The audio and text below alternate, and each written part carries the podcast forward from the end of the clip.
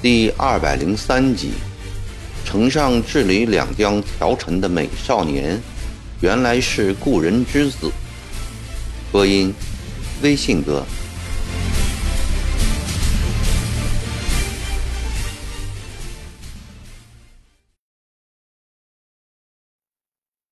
下午，薛福成来了。钟阿帆初以为必是一位老成持重的宿儒。谁知道，竟然是一个翩翩的美少年。他叫薛福成，不必拘礼，随便坐下，然后用惯于向人的目光将这个后生仔细打量了一番。但见此人额高耳宽，眉宇疏朗，两个黑白分明的眼睛里射出英气逼人的光芒，真是一个令气美才呀！曾国藩在心里暗暗地称赞道：“足下在号房里写的条陈，老夫已看过了。今可想是视死如云，大家都抓紧这几天难得的机会，按题做好实意策论，力求精益求精，锦上添花，以便得个功名富贵。”足下放开正事，不去用心，非如许心思学死条陈，不觉得得不偿失吗？曾国藩靠在了椅背上，以手梳理着花白长须，面带微笑的问薛福成：“回大人话，晚生一向不乐举业，此番应考，也不过为老母之心罢了。”晚生想，这读书识字，其目的在于求取治国治民的大学问，故所乐于思考在民生国计。这篇条陈，晚生思之甚久，意欲被大人洗刷两江时做参考，故宁可放弃正题策论不做，也要写好这篇两江父母。为晚生所出的论题。曾国藩虽是从科举正途出身的大官僚，却早在三十岁时便对科举考试有了一些看法。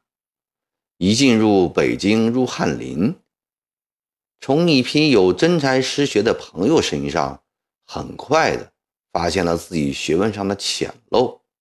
他毅然从八股文中走了出来。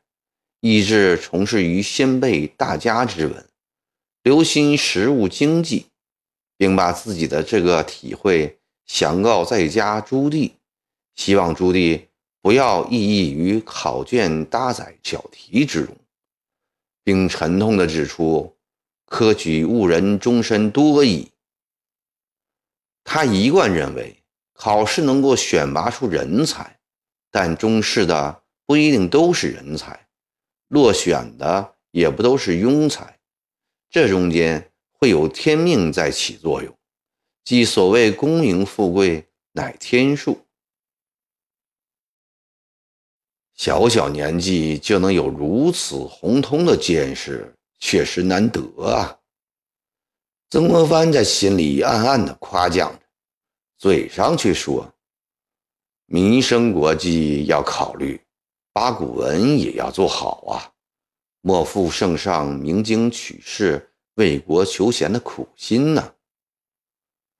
晚生听从大人的教导，这次回去后刻苦攻读，争取下科中士。薛福成态度诚恳地回答着：“这就对了。”曾国藩又凝视了一眼薛福成，问。足下所献治理江南八条，有的放矢，切中时弊。逐渐足下评述留心明末，长于思考。读圣贤书的目的，内则修身于一己，外则造福于天下。足下以一生员身份，能将两江整治纳于自己的功课之中，看来。圣贤书已初步读懂了。今两江初平，苍夷满目，老夫正思整饬，急欲听取各方的建议，邀请足下来，还想当面听听足下对屯政、海防两侧的详论。足下不妨把胸中所想的都说出来吧。一个功德震世的长者对晚辈的建议这等讲义，已使初出茅庐的薛福成十分的感动。何况态度如此谦和，语气如此恳切，更是薛福成大出意外。他略微思考了一下，说。晚生年轻学浅，在老大人面前，亦如蒙童牧夫，故也不怕出丑。差错之处，请老大人多加指教。你说吧。曾国藩的眼睛里流露出和蔼温暖的光芒，停了片刻的手又开始在胡须上缓缓地梳理起来。屯政属于汉代，有军屯、民屯。汉武帝在西域屯田，宣帝时赵充国在边郡屯田，都使用驻军，此为军屯。建安元年，曹操在徐下屯田，得谷百万斛，后推广到各州郡，由典农官牧民耕种，此为民屯。曹操的民屯不仅使曹魏强盛了，也为日后晋统一全国奠定了雄厚的基础。这是因为实行民屯，一则使大批的荒田得以开垦，二则又便于推广先进的耕作技术，获得高产。一直到唐宋，民屯仍然存在。明末屯政废时。我朝除有漕运地方的屯田仍立卫所外，其余卫所的屯田改立州县，名为民屯。其实屯田已变民田。长毛扰乱江南达十余年之久，其苏皖赣一带所受的蹂踏最多，人口大批逃散死亡。目前这几省的荒田极多，无人耕种，有的甚至几十里内外不见人烟，这就为今日实行屯政准备了条件。如果老大人采用当年邓艾在怀上屯田的惩罚，由官府出面组织百姓耕种、发牛发种，推广驱田法，晚生以为苏。晚干的荒田，不出几年就能五谷丰登，为两江储备吃不完的粮食。眼下有一批遣员急需找位置安定，他们就是一部分裁撤的湘军。薛福成说到了这里，停了下来，看了一眼曾国藩，曾国藩灼热的目光也正盯着他。他赶紧继续说了下去：“老大人，晚生听说被裁撤的湘军中，有些人至今仍留在长江两岸，并未回湖南。原因是这些人湖南原籍本无根基，且久留在军中，不惯家居。有识之士认为，倘若……”不将滞留大江两岸的撤勇妥善处置，这些人贪财嗜杀，必生祸患。有的人还说，哥老会正在联络他们，实在是可怕的很。曾国藩梳理胡须的手轻轻地抖了一下，约有两三万湘军财色人员滞留沿途各省，没有回到湖南原籍。此事曾国藩也知道，这的确是个隐患。一旦出了乱子，不但危害国家，自己作为湘军统帅也难逃旧责。且听薛福成的处置意见吧。晚生建议老大人速派湘军中有威望的将官，到皖、赣等省召集滞留官勇，以过去的哨队重新组织起来，带到荒田较多之地实行屯政，并给他们以最优惠的待遇。往日的袍泽依旧在一起，使他们有不散伙之感，有田可耕，有事可做。又使他们不生邪恶之念，尔大人得军饷之利，两将有富庶之望了。这是个好办法。曾国藩点点头，轻轻地说：“既消患于无形，又获利于实在。关于海防，属下有什么好的设想吗？”受到鼓励的薛福成情绪高涨起来。万生认为，我大清日后真正的敌手乃海外夷人，夷人凭着坚船利炮藐视天朝。倘若我们不加强海备，挫败夷人凶焰，不是晚生危言耸听，我大清总有一天会亡国灭种的。曾国藩的脸上肌肉抽搐着，记起了胡林翼在安庆江边留下的遗言，心想：中国的官员和世人都有胡林翼、薛福成这样的名士，这样忧患感的话，大清就绝不会亡国灭种啊！老大人，我们也要造铁船、制利炮，非如此。则不能守御海疆，则不能保国保种。薛无成几乎用呼喊的口气说出了这几句话，这一腔赤子热血使曾国藩颇受感染。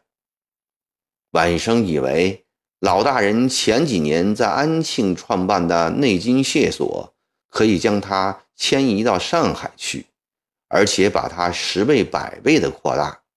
上海地处海隅，便以铁船试航，民智开发，人才易易求。这件事办好了，影响至为巨大，说不定我大清自强将召基于此。薛无成的这个建议正合曾国藩的心意。半个月前，他收到荣鸿从美国来的信，说机器已全部买好了。即将雇船运回，荣鸿也建议就在上海建厂，各方面都方便些。曾国藩筹建安庆内金械所时，就想到了又在上海建厂，现在条件已具备，当然同意。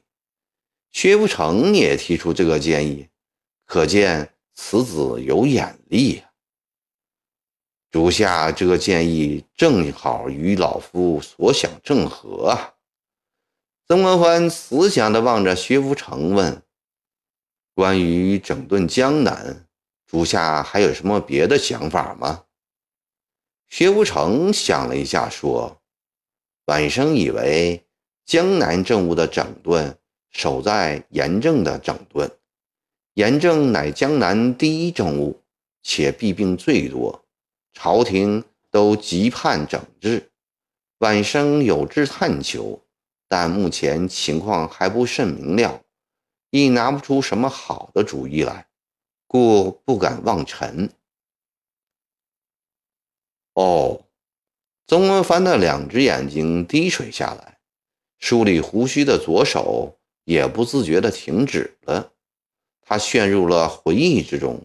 耳边响起了一个江南老举人舒缓的吴音来：“两江有三大难治之事：一漕运，二河工，三严政。尤其是严政，简直如玉团的乱麻。但严政又是两江第一大政务。三十年前，陶文义公总督两江。”花大力气改革严政，一时收效显著。可惜陶文义公一死，后继者无力，新政不能畅行。待到长毛乱起，一切又复旧了。令大人亦为湖南人两江一直不忘湖南人的恩泽，大人一定能超过陶文义公，把两江治理得更好。那是在五年前，还在祁门的时候，曾国藩刚实授江都，一个五十多岁的举人会师罢归。翰林院掌院学士窦旭托他带一封信给昔日老友，于是此人绕道来到了祁门，在祁门山中灰暗的油灯下，那人与曾国藩众谈通宵，特别对江南的政事、史事、民事谈得透彻。曾国藩从他的谈话中对两江风尚了解甚多，执意请他留下。但那人私家心切，不愿留在幕府。曾国藩很是遗憾。当时的战事紧迫，无暇整治江南政务，遂与之相约，待金陵攻下后再请相助。那人欣然答应，在祁门住了五天后，告辞回家。临走前，曾国藩赠他两首诗。曾国藩记得。那人姓薛，名香，字小帆，无锡人。想到了这里，他又看了看眼前的美少年，觉得美女之间与薛香有点相像啊。他也姓薛，也是无锡人，难道是薛香的儿子？有一个人，不知道诸下认识不认识啊？曾国藩和气地问薛福成：“不知大人问的是谁？”薛福成似有所意识，眼中流出喜悦的光彩。薛相、薛小凡先生，足下可曾听说过？曾国藩盯着薛福成的眼睛问道：“他是晚生的父亲。”薛福成浅浅地笑了一下。你真的是小凡先生的公子，我就猜着了。曾国藩高兴起来了。令尊大人还好吗？家父已在去年病故了。薛福成轻声地回答着。哦，唉。曾国藩长叹一声，露出无限惋惜的神情来。薛福成见了。心里很是感动。足下是否知道啊？令尊大人是老夫的朋友，老夫和他有约在先啊。问罢，又自言自语的叹息：“唉，小凡兄啊，你怎能失约先行呢？”这句话说的，薛福成心里既冷兮兮的，又热乎乎的。不觉泪水盈眶，仿佛对面坐的不再是八面威风的绝相，而是自己的亲叔叔。薛福成深情地说：“家父那年从祁门回家后，时常谈起大人对他的厚待，说朝廷又为两江放了一位好总督，并将老大人赠给他的诗拿给我们兄弟看。”这诗你能记得吗？曾国藩问道。他是借此温习一下自己的旧作，还是测一测薛无成对他的重视程度，以及他的寄送能力？曾国藩一时自己也弄不清是哪种想法占了主要的成分。记得，记得，老大人当时赠家父两首五言古风，家父。表挂在中堂，时常诵读，称赞大人五言诗深得捍卫精髓，气逼班氏，情追苏礼，举世无第二个人。这第一首是薛无成不加思索的背道：“风骚难可息，推机为建安。参军性能事，生烈才艺丹。”寂寞杜陵老，苦为忧患甘。上承柔淡丝，下启碧海蓝。茫茫望前辙，自立良独难。君今报古调，轻情为我弹。虚名播酒也，内美尝不完。相期续令得，各户临风寒。第二首诗是：哈哈哈，好了，不要背下去了。曾国藩含笑的打断了薛福成，语气换成了对子侄辈的亲切随便。我问你，你既然知道我是你父亲的朋友，为什么不直接来见我呢？要在号房里写这样的条陈呢？老大人，我这次是应试来的，无论是前是后拜谒，都有过关通劫之嫌。半生不想利用那层关系引起老大人的重视，要凭自己的真才实学来获得信任。有志气，曾国藩脱口称赞道：“你母亲身体还好吗？你有几个兄弟呀？”家母身体还硬朗，兄弟六人。大哥福臣近年在京行医，其余都在吴锡家中。最小的六弟也有十二岁了。好，曾国藩轻轻点了点头。我想留你在幕府做点事，你愿意吗？能参与号称人才渊薮的两江总督幕府。在当时，有胜过中进士入翰林的荣耀。薛福成还有不乐意的吗？他立即答道：“谢大人栽培。”曾国藩正要对薛福成勉励一番，突然门外响起了一阵噼噼啪啪的鞭炮声。王景熙笑逐颜开的推门进来了。